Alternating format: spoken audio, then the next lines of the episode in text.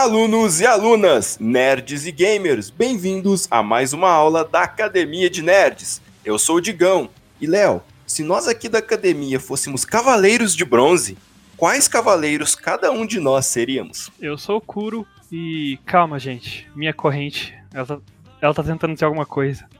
Pu? Pu? Jin? Eu sou o Léo e Digão, vamos pensar. Ai não, não sei muitas constelações, então não vamos pensar. Oi, eu sou o Roxas. E já que o Kuro falou que tem as correntes dele, eu quero dizer que a minha armadura consegue tancar mísseis, tá, gente? Sentem nas suas cadeiras, preparem os cadernos, porque a aula já vai começar.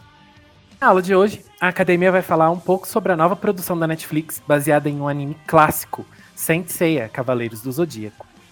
Cavaleiros do Zodíaco, a gente pode determinar que foi uma das grandes dos grandes destaques é, na era de ouro, assim por dizer, dos animes aqui no Brasil? Não, foi na era de bronze. Não, mas tinha Cavaleiro Putz. de Ouro também. Mas o foco era nos Cavaleiros de Bronze. Jogou a bola pro Kuro cortar. Né? Porque... Nossa, virou vôlei agora, né? É, se a gente for analisar, é, tanto no, na dublagem também, etc. Cavaleiros foi um, digamos que um fenômeno, né? Quando chegou aqui no Brasil, o Léo vai saber o ano exatamente, né? Quando chegou, porque é mais da época dele que nossa. Mas, mas ele virou rapidamente uma febre. E eu acho que eu não sei se, assim, se a popularidade de Cavaleiros ainda é a top 1, porque hoje a gente tem uma variedade muito grande, assim, de animes para que as pessoas tenham mais acesso. Mas na época que anime era só em, na televisão aberta mesmo, eu acho que Cavaleiros era o top 1 fácil, assim, né? É um anime que a nossa geração, a geração um pouco passada tal, tem mais lembrança, tem mais carinho, mais amor. É, o, os Cavaleiros, quando eles vieram pro Brasil, ainda existia a manchete, né? E foi lá que Cavaleiros passava. Para sua informação, Digão, aqui em casa não pegava manchete, então eu não sei se que ano que foi, que ano que veio, não sei, não tenho essa informação, ok? Mas assim, é, pra você ter uma ideia, né? Aqui em casa não tinha manchete, eu não tinha acesso a Cavaleiros assim na TV, mas eu tinha álbum de figurinha, eu tinha um, um, uma VHS de um dos filmes, não sei se era filme, se eram uns episódios, não lembro. Eram quatro VHS de filme. Então, então deve ser filme, provavelmente. E aí, é, é uma. E eu tinha até camiseta de Cavaleiros. Então, é uma coisa que realmente foi um fenômeno na época, né? E na época, nessa época a gente tinha o quê? Cavaleiros, Shurato, Sailor Moon. Yu Yu Hakusho. Yu Yu Hakusho. E assim, realmente, Cavaleiros. Acho que Cavaleiros era o mais popular deles, né? Era o nome mais forte, assim, na, na, na TV. Acho que, como o Digão falou, naquela época, o Cavaleiros com certeza era o top 1, né? Que era um, assim, entre aspas, único, porque Shurato também era um anime de luta. Mas o Cavaleiros cativou mais o pessoal, o pessoal se apegou mais. É porque eu acho que é algo que se relaciona melhor, né? Até, na verdade. Porque Zodíaco, tal, Todo mundo gosta de signo. Não, não tem nada a ver, O Léo adorava. Tem sim, tem sim. Porque muita gente falava, sabe? Ficava procurando assim, ah, qual que é o cavaleiro do meu signo? Tem muito isso sim, isso ajuda. Não, é, não parece zoeira, não, mas tipo, é verdade. Não ligado a signo naquele sentido que o Léo gosta. mas enfim. Hoje em dia, qualquer coisa que sai de Cavaleiros ainda faz um sucesso muito grande. Mas acho que não existe mais essa coisa de top 1, porque são divididos em gerações, né? O pessoal daquela geração com certeza vai querer. Agora o pessoal da nova geração vai querer, ah, vou conhecer. E às vezes pega uma coisa ruim. Não que esteja falando de Sensei a Ômega, mas. Olha! Não que eu esteja dizendo sobre Sensei Ômega, mas assim, já dizendo, né? Mas eu acho que tem muito a ver com a estrutura também. Porque uma das coisas que Cavaleiros acaba passando é que a estrutura de Cavaleiros, aquele anime dos anos 80, que eu posso estar muito enganado, mas a, a, exibição original dele é de 86 a 89, 86 a 90, é uma parada assim. Sim, lá no Japão. Aqui no Brasil demorou uns aninhos para vir. É, não, aqui no Brasil eu não, não faço a mínima ideia. Mas assim, o que acontece? A estrutura como que é um anime, ele é não tem outro termo para dizer, mas ele é datado para os dias de hoje. E quando ele vai ter algumas reformulações, a gente tem sempre dois problemas, que é os fãs antigos ficam dando piti, que vai mudar, e os fãs. Aí, aí eles acabam fazendo com que ele não mude tanto, e os fãs novos não gostam porque ainda tem uma estrutura meio passada e tudo mais. Então Cavaleiros acaba ficando nesse meio termo.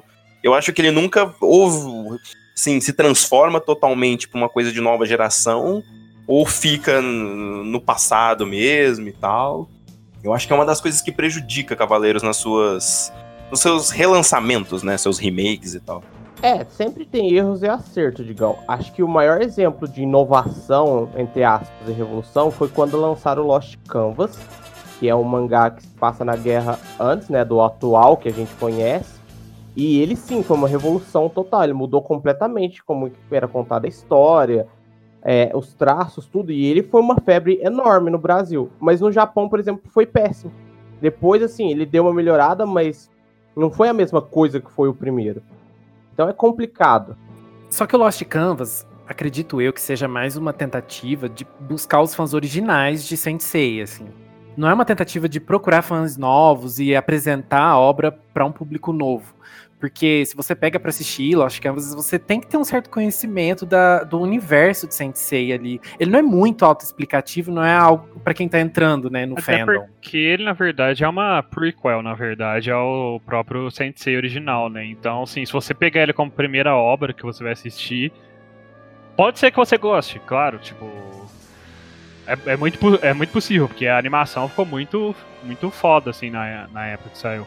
Mas é, ainda você perde muita coisa se você pegar ele como de primeira viagem assim, né, ao Lost Canvas. Porque ele tem muita referência ao, ao original. Então, e o Roxas falou uma coisa interessante, que o Lost Canvas não fez tanto sucesso no Japão e fez muito sucesso no Brasil. É, é um, um, uma franquia né, que fez muito sucesso lá nos anos 90 aqui e em muitos outros países do Ocidente.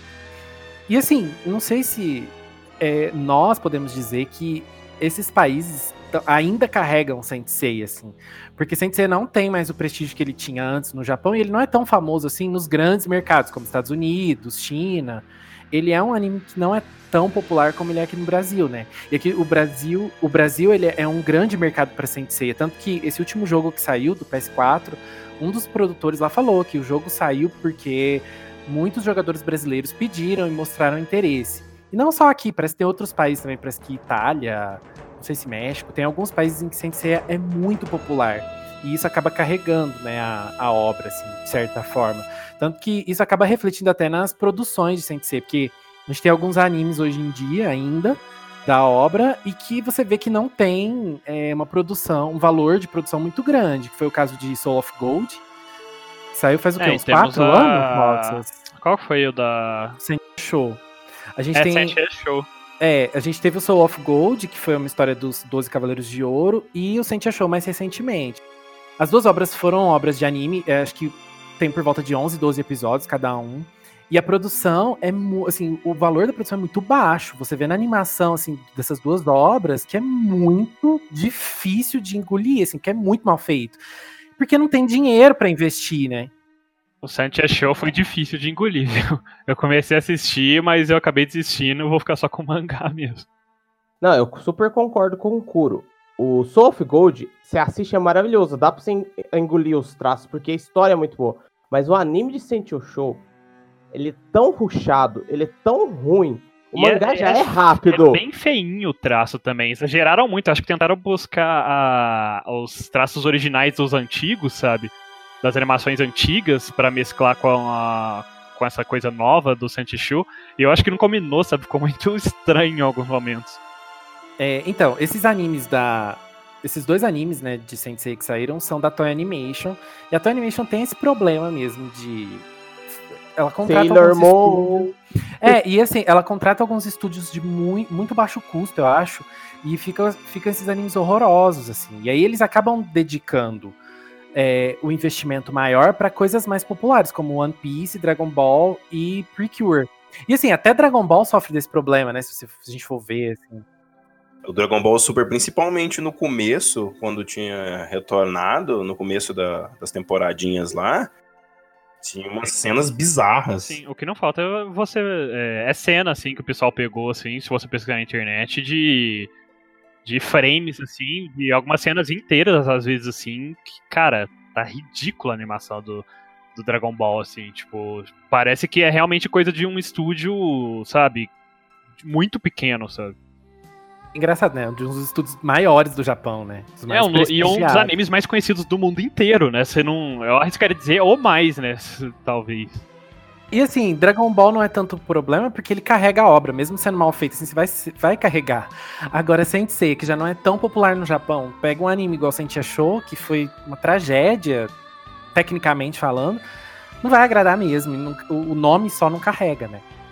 É, é que aqui no Brasil também, tanto Dragon Ball, Cavaleiros, ah, além de serem animes que já fizeram sucessos por lutas e tudo mais, é, tem o lado da dublagem, né?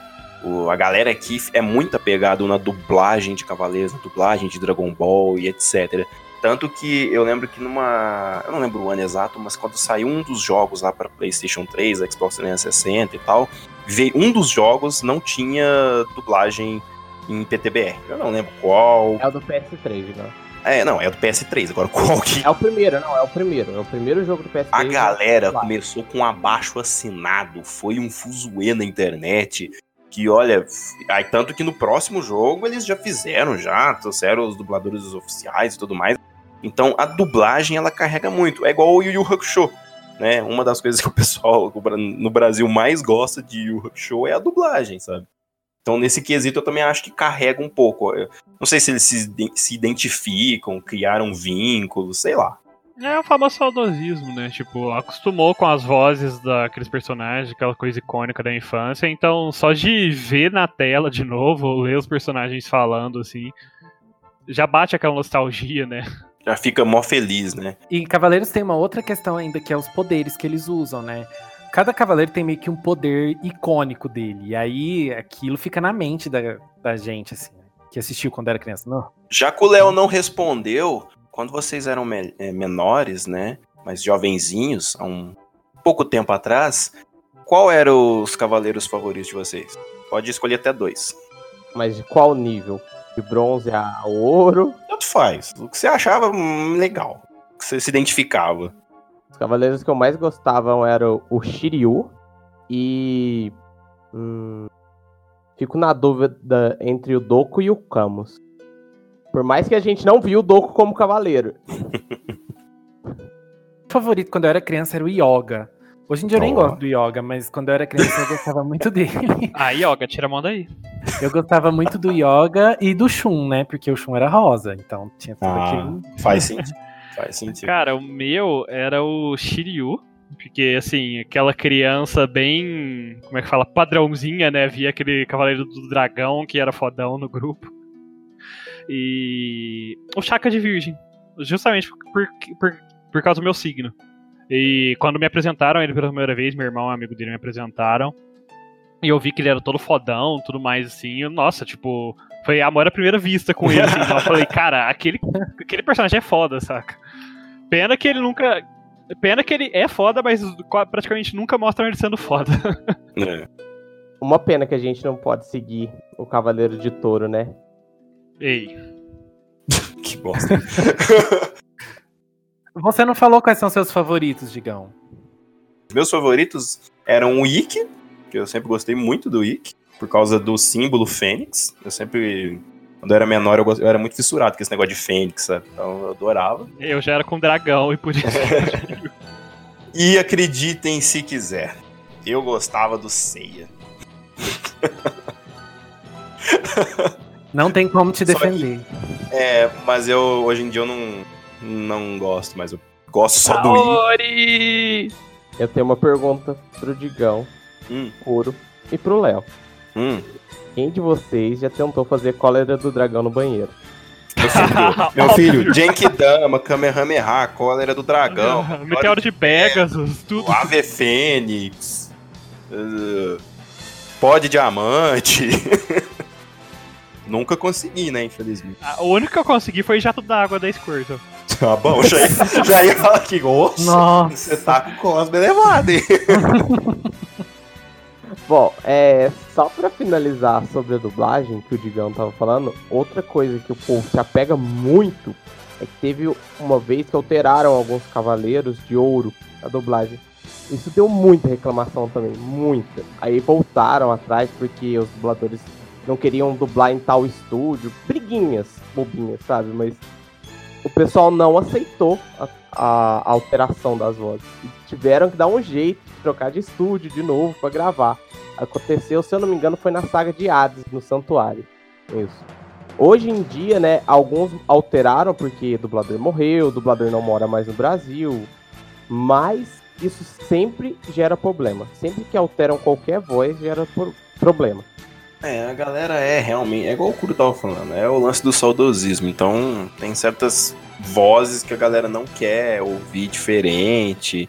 E isso dá. Cavaleiro sempre teve muitas polêmicas, né, nesse sentido. Essa nova adaptação aí, por exemplo, ela já. Antes dela estrear, ela já tava recheada de polêmicas, né? Sim. Inclusive, eu acho que o maior problema das polêmicas dessa. Eu acho que a gente pode chamar de animação, né? Animação 3D. sei lá. Eu acho que o maior problema é, dessa nova animação foi os produtores, os diretores que resolveram falar, né? Explicar. E aí eles pioraram tudo, sabe? Se eles tivessem ficado quietinho, não tinha dado tanto pro zoe. Mas vocês lembram como que foi a- a- a- o problema maior no Twitter? O Léo, que fica mais no Twitter, ele deve lembrar melhor até. O lance de quando foram explicar por que, que o, o Shun, né? Nessa animação ele é uma mulher, então ele é a Shun. E eu acho que foi o diretor, não foi, Léo? Que Foi explicar por que que. É, eu não, eu não sei se foi o roteirista, não sei qual desses produtores aí que tava, tava trabalhando na obra que foi explicar essa mudança do Shun pra Shawn. Que aqui no Brasil acabou sendo Shun de qualquer jeito, né? Mas teve uma alteração do gênero do Shun, agora ele é uma mulher. E aí a primeira versão, assim, da, da explicação foi porque eles queriam colocar um- uma personagem mulher, já que não tem uma, uma cavaleira. Não sei como é que é cavaleira, é amazona. Como é que é, gente, na dublagem? É cavaleira mesmo, normal. Só que, assim, teoricamente, na nossa história Cavaleiros Clássica, não existem cavaleiras. Então elas se tornam amazonas, onde elas não podem mostrar o rosto. Tem toda uma lei entre elas lá. Mas, nessa nova fase, não existe essa lei, ao que dar a entender. Sim, ainda existem as Amazonas, né? Como a gente via jo- logo no começo, mas não existe essa lei contra cavaleiros, né, aparentemente. E aí a, a ideia era justamente incluir uma personagem feminina entre os protagonistas, porque não tinha e tudo mais. Mas aí eles acabaram se enrolando muito na explicação, principalmente pelo motivo que eles escolheram o Shun para se transformar numa mulher, né? Acho que esse foi o grande, a grande polêmica, essa foi, Foi a grande, grande polêmica, né? Porque a gente tem cinco protagonistas, né, em Cavaleiros do Zodíaco, e a gente tem, tinha nesses cinco protagonistas um personagem que era mais delicado, um personagem que era mais sentimental, que não gostava de luta. Obviamente, esse personagem foi o escolhido pra se transformar em uma mulher. E aí pegou mal dos dois lados, né? Porque veio a a- as mulheres falando assim: ah, então colocou como uma mulher um personagem só porque não quer lutar, então porque ele não pode lutar e tal. Eu lembro que teve Uhum. isso e teve a galera defendendo, falando assim, ah, mas o homem pode ser sentimental, pode ser etc. Tudo mais. E aí deu um pano pra manga. A justificativa em si, eu lembro que até que era ok. Porque, pelo menos a que eu li na época, era que basicamente, querendo ou não, Cavaleiros é muito antigo, é de uma época Sim. bem diferente. E eles consideravam aquela. toda essa, essa argumentação de que não podia ter Cavaleiro mulher, não sei o que, machista. Sabe? E aí eles queriam realmente atualizar e trazer um personagem feminino. Eu acho que. Eu até concordo nesse ponto com, com as reclamações. É a escolha do personagem, né? Poderia ser- ter, ter sido qualquer outro, né? Olha, gente, se fosse yoga, ninguém ia reclamar. Porque dava na mesma, não mudaria É, nada. não, não Ah, mudaria qualquer nada. outro não daria, tal. Sabe? Talvez Mas é que assim- Seiya, porque o Seiya tem uma pegada com a Saori e tal, que dá pra entender que eles têm um relacionamento, mas não nunca foi mostrado, né? Mas É, e assim, eu- eu- igual o Kuro falou, eu também acho que é, essa, essa questão de atualizar a obra é interessante. E já que vai fazer uma versão nova, gente, não dá pra manter tudo igual era há 30 anos atrás, sabe? O público atual não tem jeito, você tem que atualizar, você tem que mudar algumas coisas para se tornar uma obra mais condizente com os dias atuais. E nem, nenhuma obra consegue viver só de saudosismo, né? E essa questão do desse sensei atual, é, aí que veio uma outra polêmica também, foi que é, os produtores falaram que essa obra não é para os fãs antigos, essa obra é para crianças.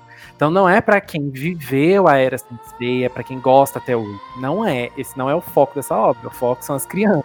E isso também já causa outra, outro burburinho, assim, né? Então... É, porque os, fã, os fãs saudosistas, eles se sentiram ofendidos, né? Com as formas como foram declaradas as coisas.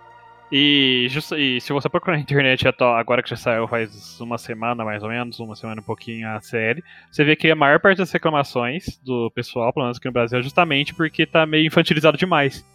E assim, eu até entendo em parte de reclamação, né? Mas, tipo, eles já haviam falado que o público-alvo era outro, realmente. Era um público mais infantil. São as crianças de hoje em dia, né? Que nem os Cavaleiros do Zodíaco saíram antigamente para as crianças daquela época, que eram nós. Então, fica meio assim, né? É, é, porque assim, também tem aquele fator que Cavaleiros, quando passou no Brasil, etc., é naquela época que podia qualquer coisa na televisão, né? sim, né? Então, sim. assim, é um, a gente pode analisar por isso. Cavaleiros é um anime que é muito dramático, tudo é muito dramatizado. Qualquer lutinha que vai ter, rende aquele tanto de episódio, aqueles momentos, aquela musiquinha, e tem muito sangue. O Cavaleiros originalmente ele foi feito de certa forma para o mercado japonês naquela época. Esse Cavaleiros hoje em dia ele já foi feito pensando no mercado global. E como é, um, é feito para um público-alvo mais infantil e visando o mercado global, é, é, completamente entendível que tenha um, essa pegada de ah, praticamente não ter sangue nenhum, sabe? Ter um pouquinho, ser um pouquinho mais leve nesse quesito. Porque, querendo ou não, a gente tem 200 países aí ao redor do mundo, sabe? Tipo, é, tem leis diferentes ao redor de todo mundo, então não dá pra fazer essas coisas que nem a gente fazia antigamente, cheio de sangue e tudo mais, porque, como você falou, antigamente não tinha muito problema na maioria dos países. Hoje em dia já tem muito. Já pegam muito mais no pé com essas coisas. Aqui, não, aqui no Brasil era uma pouca vergonha. Anos 80, anos 90, vocês procurar na internet aí, minha nossa senhora. o que tinha de pouca vergonha de música, anime, de tudo no geral, é, é incrível.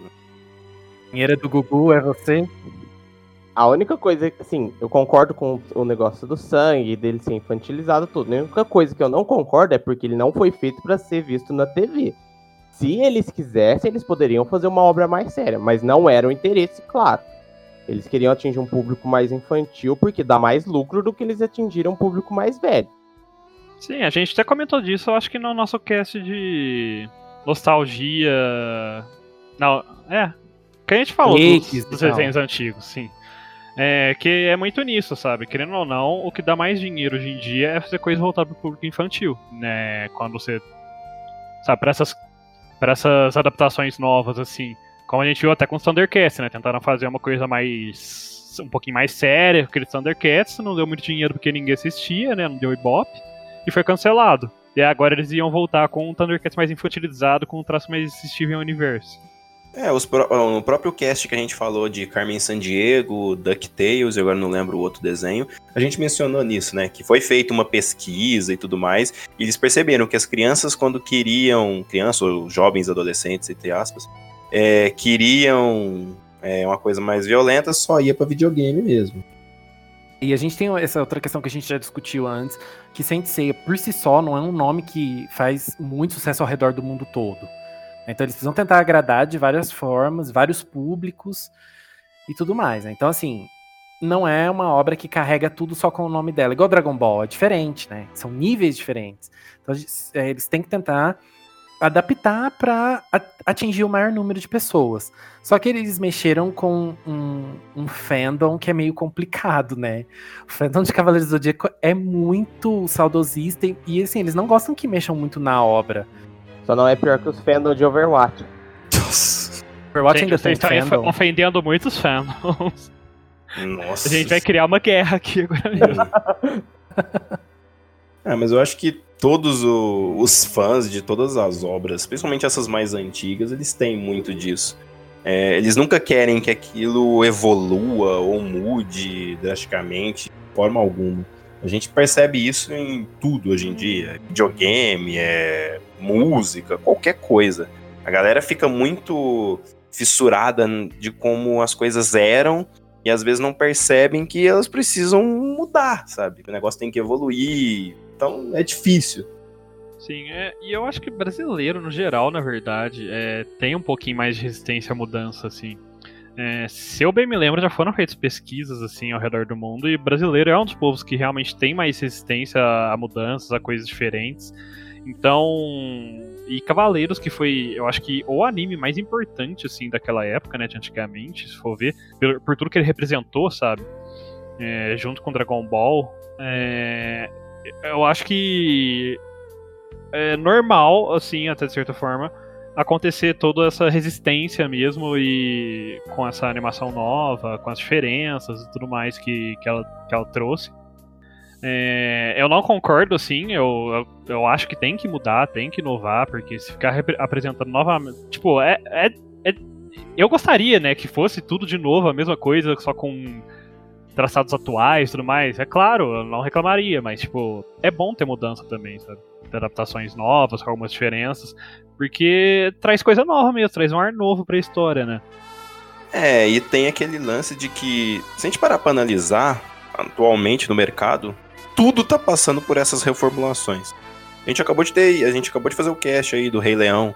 É, é uma roupagem nova, é um remake. Várias obras estão passando por isso. Então é muito normal que Cavaleiros passe por isso. Dragon Ball mesmo com Dragon Ball Super voltou e tentou mudar um pouco, explicar um, algumas coisas que os fãs não se identificavam. Tem muita gente que não gostou muito do Super por causa disso. Então, é algo que é, é natural e deve acontecer cada vez mais. É, acabou a criatividade, parece, dos japoneses, né? Então vamos resgatar tudo e relançar de formas diferentes. Que isso, esse tanto de Isekai que tá saindo, que eu diga. Criatividade não é o que falta. Eu morri e virei Monsen. Eu morri e virei uma coisa de refrigerante, aquelas coisas de venda de refrigerante. Pior que tá uma bosta. Sim mesmo. Então, criatividade não é o que falta, as precisam ser usadas de forma correta. Eu acho que daqui a pouco alguém vai morrer e virar uma latinha de Coca-Cola. Nossa senhora, Coca-Cola paga nós. Vi, eu já vi coisas nesse nível, mas. Melhor não. é. Vamos deixar por, por isso Vamos mesmo. deixar para um outro cast. Mas, voltando, né? Essa adaptação né, do Netflix, que tá só com o nome de Cavaleiros do Zodíaco, né? É, ela já começa diferente, que ela já tentou dar uma uma mudada até na, na abertura, né? E no, até nos encerramentos também e tal. Mas a abertura, assim, ela deu uma. Eu não sei classificar se aquilo tá mais pro lado do rock pop, eu não sei, mas a musiquinha tá uma batidinha diferente, né? Foi tipo um remaster, assim. É, eu não sei dizer se, se mudou o estilo, se não mudou. O Léo, que é o nosso, né, o técnico musical aqui, o engenheiro musical, ele vai saber me explicar. Olha, eu assisti a versão em inglês, então eu não sei se é, é a, mesma, mesma música. música. É a, é mesma, mesma música, não tem dublagem, nem abertura ah, nem tá. encerramento. É, é aquela, é a Pegasus Fantasy, né, pra variar, mas aí tem essa roupagem mais rock pop mesmo, parece aquele rock dos anos 2000, assim, que tinha aquelas bandinhas de rock adolescente. Parece isso, até o encerramento também, né, ele tem essa pegada meio que rock adolescente, assim. Então não é. É, mas rock, o encerramento rock, é uma rock. música nova, Léo. É, mas assim, o estilo musical segue a mesma linha. É tipo Avril Lavigne, tal, aquela coisinha, aquele rockzinho adolescente. É mais um caso de, de assim, daquela coisa, eu acho, né? Que usar a mesma, a mesma música de abertura, meu Deus do céu, ai, chega. Mas eu acho eu que é a música mais famosa, não é? É a música é, mais com certeza. É o que agrada o pessoal mais. Tipo, tem toda uma nostalgia por trás Sim. da música. Eu acho que foi uma boa referência, assim, sabe? Pra quem já conhecia e tudo mais, Valeiros, olhar, ouvir, escutar, né? Assim, e, e gostar, assim, aproveitar, mas ao mesmo tempo ela foi diferente o suficiente para tentar agradar um povo um pouco mais novo, talvez, assim, porque, como nem você disse, é uma pegada um pouquinho mais pop, assim, sabe? Eu gostei muito tanto da música de abertura quanto do encerramento. Por mais que eu queria ver uma versão dublada daquele encerramento e a gente só tem a versão original, eu acho que a pegada dele mostra é tipo os encerramentos de Hades. Era uma música mais calminha para uma situação que é mais intensa, combate. Eu vou ser honesto, eu não escutei a música de encerramento inteira, eu acho que uma vez. Porque eu tava assistindo enquanto tava viajando, né? Que semana passada. Então. Tipo, como eu tava assistindo antes de dormir, assim, lá na viagem, um ou outro episódio, eu tava pulando, assim, eu escutei só a abertura uma vez e. Shame. Shame. A Shame. abertura eu, eu vi todas as vezes. Porque a abertura realmente não dá. é, Então, a abertura não dá pra pular, assim, mas o Netflix ele acaba pulando por você Mas depois. dá né? sim, gente, dá sim. Ah, o Léo. Olha. Eu pulei todas. Eu assisti, eu assisti uma vez a abertura. Vergonha. Vocês Eu assisti a- dos animes. Vergonha. Nossa, eu pulo tudo, gente. Eu não assisto, assisto uma vez. Nunca mais. É, geralmente eu assisto também só. Esse- Esse dessa vez É, foi. Tá barra ver uma vez é obrigação. Mais que isso já é masoquismo. Só se for muito bom e você não tiver, tiver com Desculpa, tempo eu sou masoquista, eu geralmente vejo sempre. É porque Olha foram, só. foram poucos episódios, né? São seis seis episódios. episódios então eu falei assim: ah, dá pra assistir as aberturas. Pelo menos a abertura dá pra assistir. É, e essa questão dos seis episódios é uma nova mania da Netflix. Ela tá lançando, tempo, pelo menos dos desenhos que ela tá fazendo, ela tá lançando temporadas bem curtas. Né? Essa temporada de Sensei teve seis episódios, a última temporada de Shira teve oito. Mas, mas já Então foi são- a primeira temporada, eu achava que, porque como era seis episódios, eu achava que ia ser uma parte da primeira temporada. Estilo que fizeram com Mundo Sombrio de, de Sabrina, sabe? Não sei dizer também. É o que eu sinto é também. Provavelmente, na verdade, é um pedaço de uma temporada só. Ainda mais do jeito que terminou, né? Não foi assim. Foi tipo de uma vez o negócio. Mas, enfim. É, a história. Ela deu uma mudada em vários aspectos, né? Eles tentaram dar uma, uma simplificada e uma atualizada, né? Não, ela mudou drasticamente, digamos. Não, ela mudou, mas eles tentaram manter só o mais um alguns detalhes específicos ali que era tipo assim, cada um tem seu signo, constelação Eu- protege. Eu ali. acho que ela mudou esse início, mas logo ela vai se engrenar e pegar e ir pra mesma pegada do original. Porque até a abertura, assim, é, encerramento, ele já dá vários indícios de que vão seguir realmente a, o plot da, das 12 casas e tudo mais. Eu fico na dúvida se a motivação vai ser a mesma. Pelo que eu vejo na história que a gente assistiu, é bem diferente a motivação. Mas Eu vai chegar naquele que- ponto. Eu acho que talvez não, porque como se o foco é para mais para crianças, etc, talvez eles vão dar uma suavizada no- na motivação para eles passarem pelas 12 casas. Mas, não sei. O original, apesar de até ser claro, até certo ponto, quem são os mocinhos, vilões e tudo mais, ele ainda tem um lance um pouquinho ambíguo, sabe, em, uns- em vários momentos. De que talvez o, o outro lado não é tão errado, sabe? Ou eles estão só fazendo a obrigação deles e tudo mais. E como é um negócio mais infantil, eu acho que eles estão tentando deixar um negócio menos ambíguo, sabe? Porque logo no começo a gente já é apresentado por um vilão que, tipo, é pra- basicamente joga na cara mesmo, tem a aparência dele, né? É vilão, não tem o que É. discutir. É, outra coisa que vale lembrar é que essa animação ela é baseada no mangá. Ela não é igual ao anime. O anime, como tem vários fillers, ele se arrasta para um outro lado. Um exemplo clássico é a história do Yoga. No anime é uma coisa e no mangá é outra. E eles seguiram a história do mangá do Yoga. É, o- eu acho que o maior problema, pelo menos nesse início pra contar a história e como seria o desenvolvimento ali, é que como eles colocaram seis episódios, né? Eu sei que é, o foco é criança e tudo mais, então, então foi tudo assim bem bem empurrado assim, sabe? Quando você tá querendo colocar alguma coisa não tá cabendo dentro da caixa, você só vai empurrando assim com o negócio assim. Então, a história dos personagens ali, elas não, elas foram bem resumidas ali, sabe? História do Shiryu, história do Yoga, é tudo bem resumido ali, mas em três linhas, sabe? É até engraçado porque o primeiro episódio te dá uma sensação de que é mais, vai ser mais, tipo, bem explicadinho, sabe? Vai, vai num pacing bom, assim.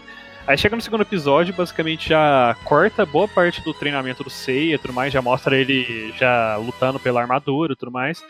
E aí nos próximos também vai continuando esse pacing já bem mais rápido, né? É, apresentam os rapid- os outros cavaleiros bem rapidamente, uma história de que? No máximo uns 5 minutos, sei lá, de cada personagem, já- e já vai continuando a história, sabe?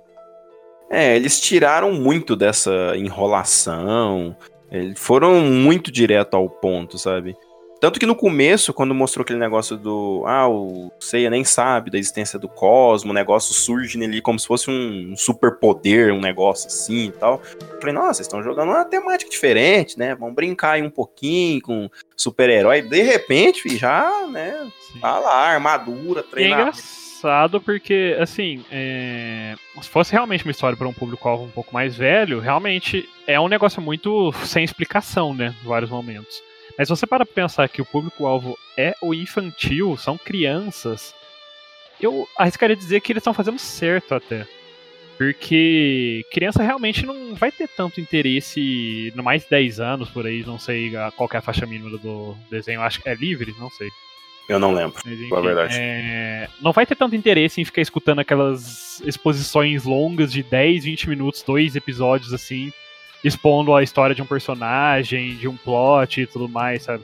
Eu acho que talvez eles vão pegar na pegada, vão fazer bem na pegada de Adventure Time aí, Hora da Aventura, Steven Universe, de fazer um negócio bem mais resumido no início, talvez, é, já indo direto ao ponto, assim, por, por assim dizer.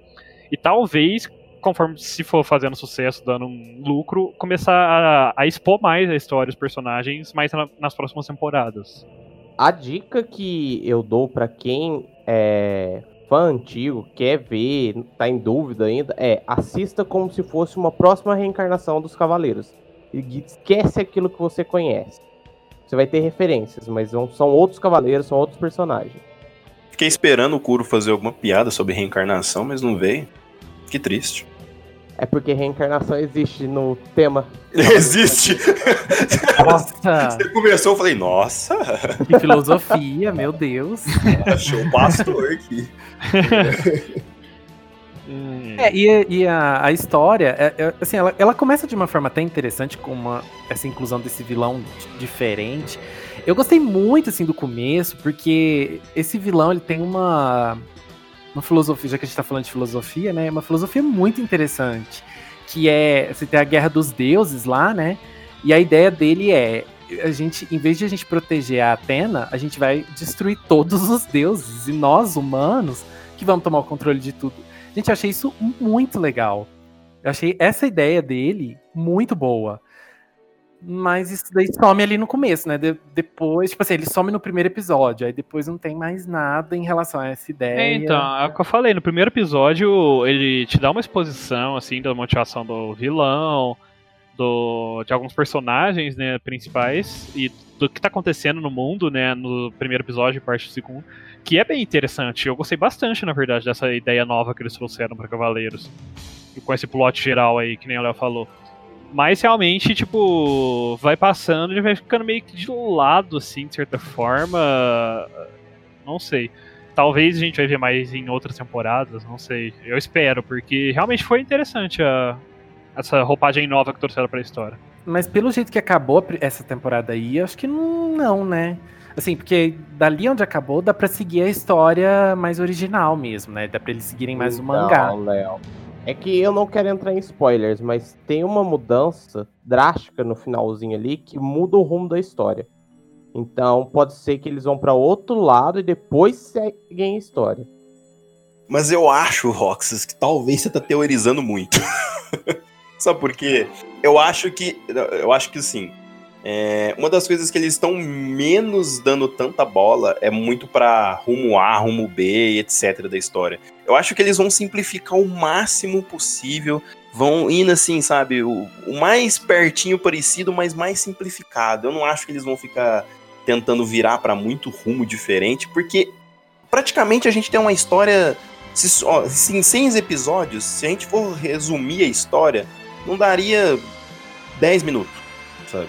De história pra contar, de muita coisa. Então, eu acho que eles estão indo mais pro fator prender, né, os jovens ali, uma história simplificadinha e vai indo. Seis episódios lançou, agradou, então lança mais seis e vai indo, sabe? Eu não acho que eles estão muito apegados com, com história. A gente já viu isso em alguns outros desenhos com esse foco e foi sempre a mesma coisa. Olha, pra mim a questão é que o vilão principal vai ser diferente do que a gente conhece. Essa é a questão. Não vai ser o, o, o Saga, vai ser uma outra coisa. É isso que é a alteração que eu acho que vai ter. Em restante, assim, como as coisas vão se encaixar, eu acho que vai ser idêntico. Mas o vilão não vai ser o Saga. É porque o pro, a próximo, os próximos seis episódios parece que vai adaptar o arco do, dos Cavaleiros de Prata, né? Conhecendo, sei lá. Não sei se em seis episódios dá para contar tudo isso, né? Já prevejo momentos épicos de Cavaleiros que vão ser reduzidos em três minutos, né? Que é uma das coisas que aconteceu bastante nessa animação. Por exemplo, a luta do Seiya com o Shiryu. Ela foi bem reduzida, né? Sim. E falando nisso, né? É... Bom, é uma animação mais 3D, né? Mais diferentona. É... Como vocês se sentiram com a animação também? Assim, eu pessoalmente. Eu gostei bastante da animação em si, né? Quando. Fora de luta, porque eu achei que ficou bem fluido até, sabe? Não é que nem algumas animações que a gente tem tido do Netflix e de outras empresas, né? Parece que, que parece que o frame rate é meio travado, tem horas, sabe? Você sente um lag, assim, da movimentação. Pelo contrário, eu achei bem, bem fluido, assim, a movimentação. Porém, nas lutas, quando eles usam os poderes, eu achei bem estranhozinhos. Os poderes em si, lá com o nome e tudo mais, ainda é ok. Ah, os efeitos são legais e tal, apesar de ficar cansativo aquele negócio de travar toda hora, ir pro fundo de, de espaço assim e ele gritar o poder cansa toda hora. Mas eu achei, por exemplo, quando eles usam aqueles soquinhos que soltam os poderzinhos, achei muito fraquinho, sabe? eu, sinceramente, eu, sim, eu comentei com o Diego quando eu tava assistindo, eu preferi as cenas de luta mesmo, de, de mano a mano, muito mais do que as lutas com poderes. Sim. Inclusive, eu fui tapeado pela abertura por causa disso. Porque na abertura, né, tá aquela cena lá, eles estão lá fazendo a coreografia, tá correndo, dando volta na arena, batendo num tanto. Eu falei, nossa, vai ser, né? Da hora, né? E é realmente isso. Quando eles ficam toda hora indo para aquela tela, né? E usando os golpes, eu acho que no anime antigo, atual, etc., pode ter um, um que até que funcione mais ou menos. Ali eu achei que ficou muito cansativo. Eu não sei se, é um, se a ideia se é para tirar o foco tanto de uma luta para fazer um para fazer um desenho mais tranquilo, etc. É, mas eu achei meio chato aquilo. E aquele lance deles ficarem jogando umas bolinhas coloridas, que elas é meio que teleguiada, eu achei uma coisa bem besta, pra ser bem sincero, sabe? Achei muito esquisito aquilo. E as lutas, quando não tem poder, realmente eu achei elas mais legais. Olha, a animação até tava fluida, mas só, acabou pra mim. Continua animações péssimas, eu odeio essas animações 3D, eu não consigo gostar. Ultraman que o diga. Nossa, Ultraman é muito esquisito. Ultraman é puro lag. Quando eles pulam, então. Então, mas nossa. Ultraman já eu acho que é mais problema do frame rate do que a animação em si. A animação é boa. Sim. É, das cenas de ação tudo mais de Ultraman, do, dos poderes e tal. Agora é mais que realmente dá aquela sensação de lag, assim, de frame rate baixo, né? Agora, Sensei já realmente é, é o contrário, né? A animação é bem fluida, assim mas você sente que os efeitos assim dos poderes, das coisas estão fraquinhos assim. E muitas vezes é, é, são repetidos assim, em diversas cenas. Uh, um dos episódios, acho quatro, cinco, não lembro. Uh, a Shawn, ou Shun, não sei. No, no Brasil é, ficou Shun. No Brasil mesmo. ficou a Shun. Sim, mas lá fora tá a Shawn. É, ela, ela tava lutando contra os helicópteros lá, todos estão lutando contra os helicópteros. Tipo, a cena que ela ativa as correntes, eu acho que repetiu uh, o mesmo ataque ali, a, o mes literalmente a mesma cena, repetiu umas três vezes. Do, do poder em si ali, sabe, sendo usado. Eles reciclaram muito as cenas, e não só no caso da Shun. É, os meteoros do C, você conseguia ver eles repetidos, tipo, é um Ctrl-C, Ctrl-V, às vezes eles colocavam mais só. Aí tem um vilão que usa um poder que é parecido com o meteoro, eles só mudaram a cor, é idêntico. É Sim, idêntico. O... eu acho que o mais diferentão, por ser um dragão, foi o Shiryu, né? Sim. Então, eu, assim, eu gostei é, do visual. Eu achei o visual 3D bonito nas imagens. Mas eu não gostei da animação. Eu acho, eu acho que eles parecem muito de borracha. Fica muito. Parece que eles são fofinhos, assim, você aperta eles vão afundar. Eu não gostei da animação. Ah, e... A melhor definição. Não gostei da, da animação. E eu não. E assim, as cenas de ação ficaram péssimas. É, a- parece que não tem impacto. Parece que a pessoa tá dando um soco na outra, mas não tem impacto no soco. Não sei, parece que tá fofo, sabe? Não sei explicar. Não gostei da animação, mas assim, o visual é bonito. Um Os visual que personagens eu tenho tão bonitos. problema foi a Saori. Aquele vestido dela ficou muito estranho nessa animação.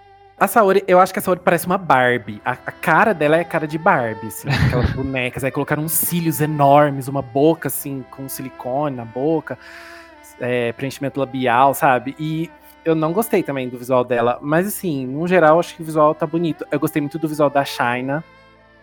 Não sei como é que ela chama, gente. Ela é tanto nome que ela tem.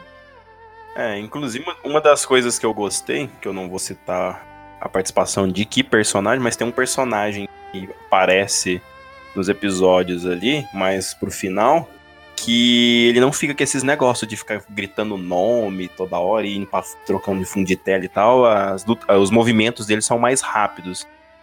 Então eu gostei da participação dele. Acho que eu não posso falar. Inclusive, falando na participação desse personagem, o último episódio eu já achei que ficou bem melhor, assim, nesse quesito. A, a última luta, por exemplo, da temporada, eu achei que ficou muito legal, sim, sabe? É, tal... Eu achei que passou bem a sensação de Cavaleiros aquela última luta, sabe? Captou bem a essência de Cavaleiros. Pra mim, o último episódio foi igual ao primeiro. Ele foi muito bom. Ele mostrou as coisas de forma diferente, mas de uma forma boa. Diferente do restante dos episódios. Eu gostei da luta do, do último episódio. Eu não gostei da, da de como aconteceu, assim, porque foi tudo tão corrido que não, o argumento principal daquela luta pra mim não fez sentido nenhum. E falando dessa, desses acontecimentos dos últimos episódios, e que a gente comentou mais cedo da, da Shun, né? Quando falaram que adaptar, ah, pegaram um personagem mais delicado, transformaram em mulher, porque mulher não, não, não sei o que, não gosta de lutar e tudo mais, sabe? O que o Paul tava falando. Foi é irônico, porque essa adaptação do Shun agora tá mais. Pelo menos até o momento, né? Tá, parece que tem mais resolução, assim, do que o Shun antigo. Eu tô achando. isso na Shawn também. Ela tem mais personalidade do que ele. Sim. É, ela, é porque assim, naquela, naquele arcozinho do. Ai. Ai. Tá de zoeira, só pode. Naquele. Naquele Vai. pequeno arco do, do, dos combates entre os cavaleiros lá, ela faz muitos comentários, assim, meio sarcásticos e tal, e é bem interessante. Assim, é, não foi só uma mudança de pegar o Shun e transformar ele em mulher, né? Teve uma mudança de personalidade nela. Tem uma personalidade Sim. um pouquinho diferente do Shun, ela age de maneira diferente, ela parece que não, não é tão retraída e tão tímida quanto o Shun era. É, Tem sim, ela, fala, ela é mais aberta, né? Ela brinca mais. Ela. E, assim, ainda tem, né, aquele traço de complexo lá com o irmão tudo mais, como o Shun tinha. Mas ela realmente tem uma personalidade mais ativa, né? Porque é uma coisa que, sinceramente, eu nunca gostei do Shun antigamente é, foi a personalidade dele. Nesse quesito. É, se, se não fosse essa personalidade dele, dos Cavaleiros Antigos, eu acho que ele seria o meu cavaleiro favorito. Porque eu gosto muito dos designs, dos poderes dele e tudo mais. Mas essa personalidade dele que era sempre bem recuado e não querer lutar e o menos o mais apagado de certa forma do- da equipe, sempre ficar meio que choroso, tudo mais, sabe? Eu- me dava um pouquinho de ranço, sabe, esse, esse traço. Ele era um personagem mais chatinho. É porque, como naquela época, principalmente a gente era mais novo. E a gente queria realmente é, ver eles lutando, dando, dando os golpes e tudo mais. Ficar escutando toda vez aquele discursinho de ah, eu não quero lutar. meu irmãozinho, tudo meu irmão.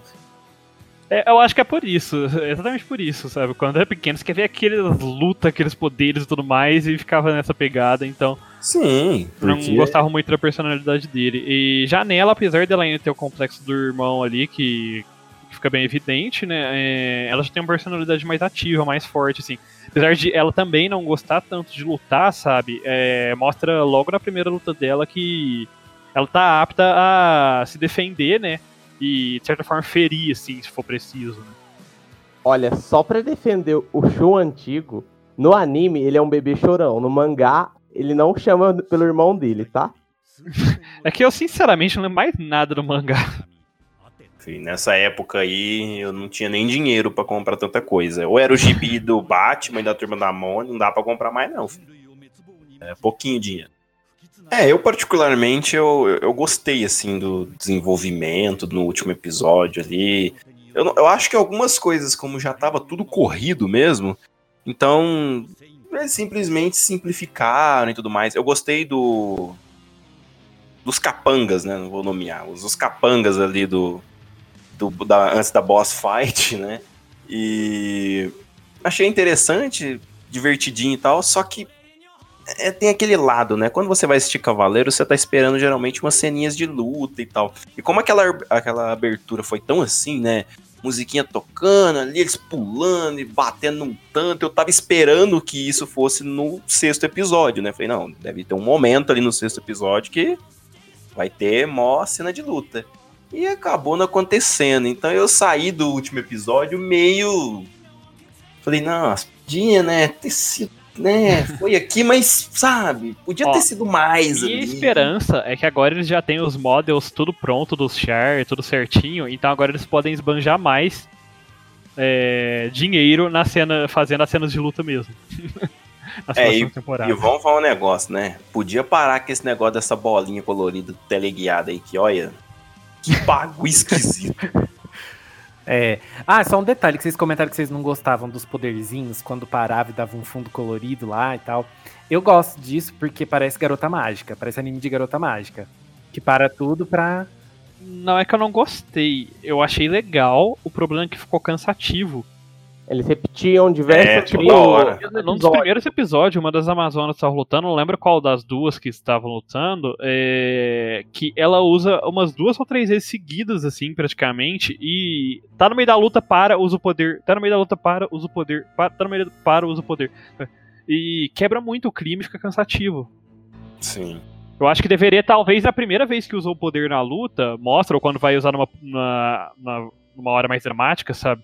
Mas em outros momentos da luta, não precisa ficar parando tudo pra jogar o poder, sabe? Colocando aquele fundo, fazer toda aquela pausa no, no clima ali, no pacing do episódio, só pra colocar. Sim, e eles fizeram, no último episódio, um dos personagens né, que eu tava mencionando, ele não tem esse negócio toda hora, é mais rápido ali e tal. E ficou bem mais legal, sabe? Não tinha aquela enrolação e tal. Então, eu não sei, sabe? Às vezes eu acho que foi até uma tentativa pra ver como é que o pessoal ia reagir, próximos episódios eles mudarem, algo do tipo. Espero que os diretores peguem as críticas, o que o pessoal falou mesmo sobre as animações, a história, e tentem dar uma enxugada e melhorar.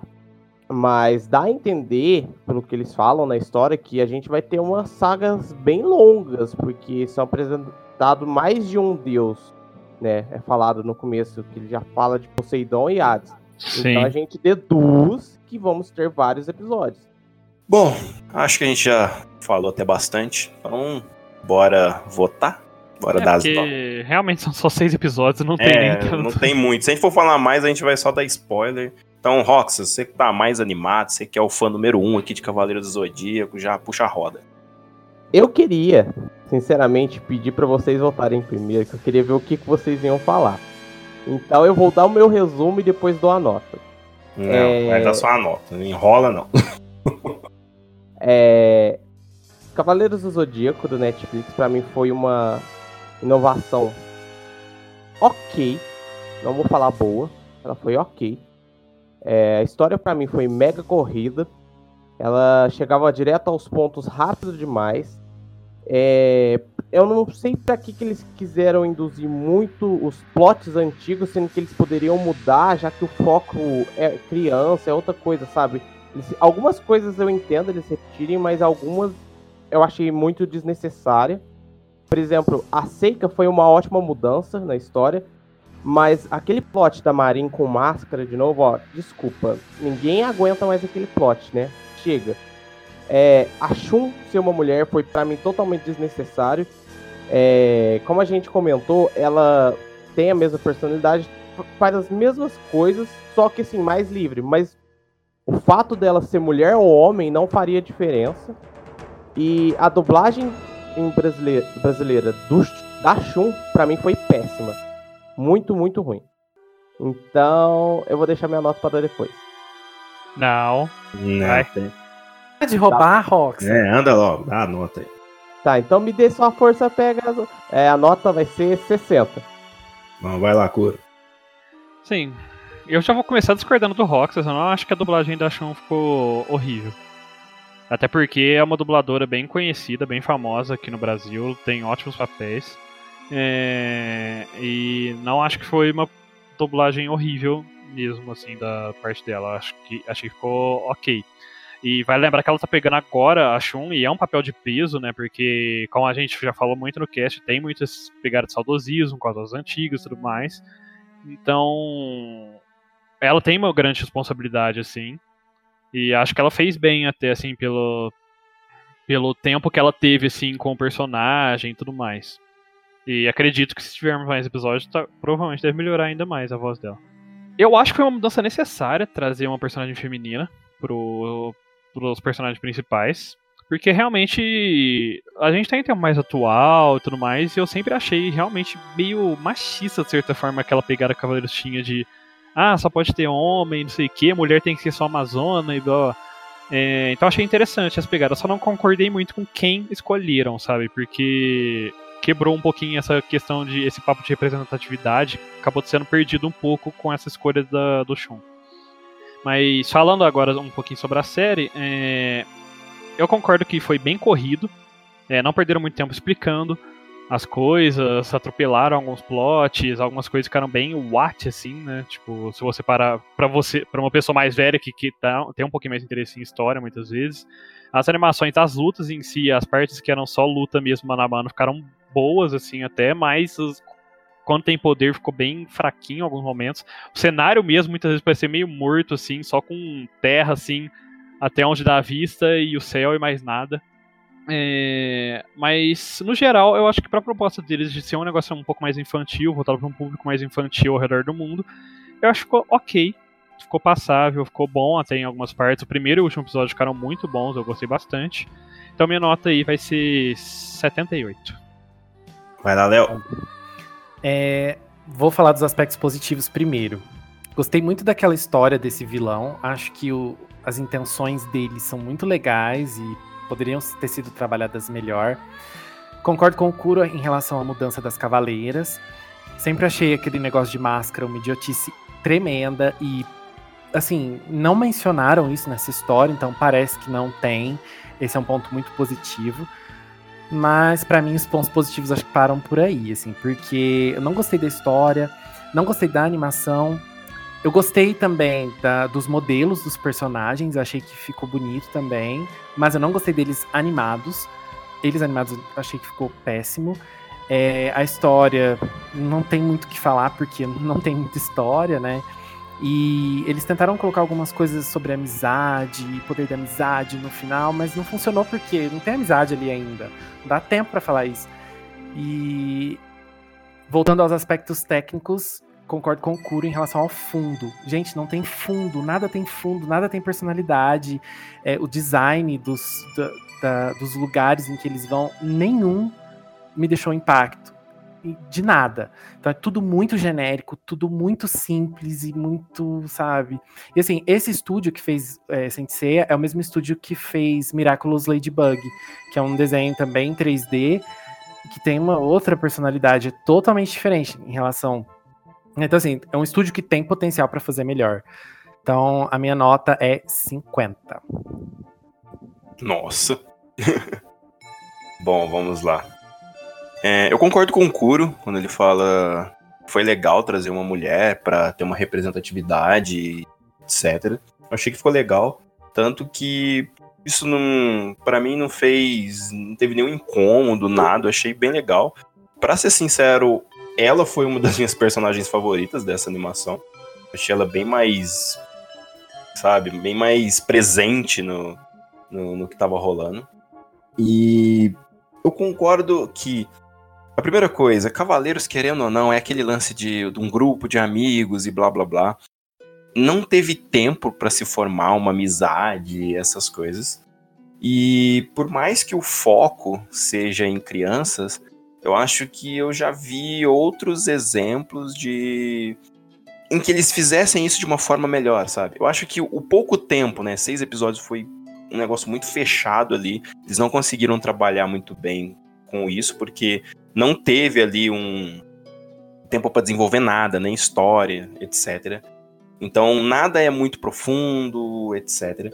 As cenas de ação têm esses problemas que a gente já mencionou, esse negócio de fundo, aí vem o golpe e tudo mais, não funcionou muito bem para mim. E aquelas bolinhas coloridas, meu amigo, coisa tosca. E eu acho que não tem muito para falar, porque são só seis episódios. O que fica para mim é que talvez seja um início para alguma coisa que eles vão melhorando a cada parte de temporada ou temporada, sei lá para depois a gente ter alguma coisa mais concreta.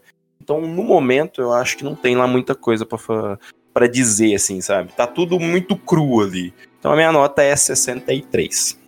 Bom, e com isso, mais uma vez a gente tem uma nota quebrada da academia. E a nota da Academia de Nerds para Sensei Cavaleiros do Zodíaco é 72,75. Então vamos para 63. Olha só que notão. Feliz Netflix. É, eu acho que no final das contas é uma nota justa, assim, sabe? Eu não tive problemas com a dublagem, como o Roxas teve. Eu achei que tá tudo. Não sei se é porque as vozes são totalmente nostálgicas para mim, mas pra mim tava tudo bem, bem legal, assim. Eu não acho nem questão de nostalgia. Eu acho que faltou uma animação. É como o Kuro disse, ela ainda não se apegou a personagem com o futuro ela vai melhorar bastante. Claro que ela é uma dubladora muito famosa. É que talvez minha, minha opinião tenha sido influenciada também, porque ontem mesmo eu estava vendo um vídeo de algum dos dubladores comentando sobre como foi é, dublar agora, né, esse, essa animação nova, depois de vários anos aí, né, desde a última. Alguns já não apareciam fazia muitos e muitos anos, né, na verdade. E ela também aparece falando, esqueci o nome agora dela, não lembro de cabeça, porque eu sou péssimo com dubladores, mas. É, é interessante, Ursula assim. Bezerra, não é? Isso, isso, Ursula Bezerra. É, e é interessante ver eles comentando mesmo como é que foi animar depois, é, dublar novamente alguns personagens depois de tanto tempo. É, teve até um dos dubladores, eu acho, do Mestre Ancião, se eu não me engano, ele nunca tinha aparecido em entrevista antes e ele apareceu, ele deu essa entrevista aí, participou dessa entrevista. Foi, é, foi interessante assistir. A própria voz do Sei a gente vê uma diferença muito drástica. Ele já dublou o Sei agora num tom mais animado, sabe, de molecão mesmo, diferente do tom que ele dublava antigamente. Acho que é por eles também estarem mais jovens né, nessa animação, o que realmente condiz mais com a idade deles, né? Porque no antigo eles pareciam um pouco mais velhos, assim, do que eles realmente eram, né? É porque em anime, né? Anime clássico, sempre tem esse negócio, né? O personagem tem 15, 16 anos, mas ele parece que tem quase 30, né? Sim. É, então. Até para poder justificar ele perder tanto sangue assim. É... Olha, então.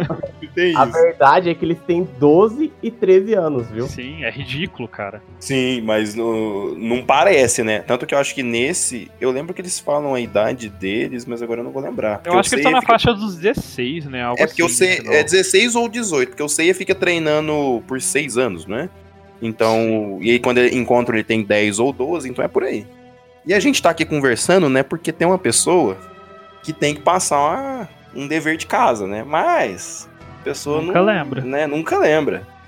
Lembrando sim, só estou respeitando o momento de vocês falarem sobre Eu que você tava preparando seu cosmo, Léo, pra falar. Nossa, boa! Adorei essa desculpa, vou usar. Aliás, Roxas, né, você tem uma fã, né, que é a Thalita. Você não vai nem cantar nem uma palhinha pra ela hoje? É, vamos pensar. Thalita. Senseiya! Senseiya, unidos por sua força. Acho tá que agora deixa você perdeu mutar, a. Deixa eu mutar o Roxas. Oh, gostamos, Roxas, parabéns. Depois dessa palhinha The Voice, The Voice Academia, a gente vai passar a lição de casa. Pessoal, nós lançamos podcast novo todas as segundas-feiras, então segue a gente nas redes sociais para acompanhar toda vez que tiver aula nova. É só procurar por Academia de Nerds no Instagram e no Facebook. A gente posta as nossas aulas sempre no SoundCloud e de lá ele vai para as outras plataformas. Então é só você procurar Academia de Nerds no Spotify, no Castbox e onde mais você quiser. E caso vocês queiram sugerir algum tema ou mandar alguma pergunta pra gente, o Léo tá sempre postando lá uns stories muito bacanas no Instagram. Segue a gente lá ou manda e-mail para contato arroba academiadenerds.com.br. Por hoje é só, pessoal. Classe dispensada. Meteoro de Pegasus! Ave, peraí.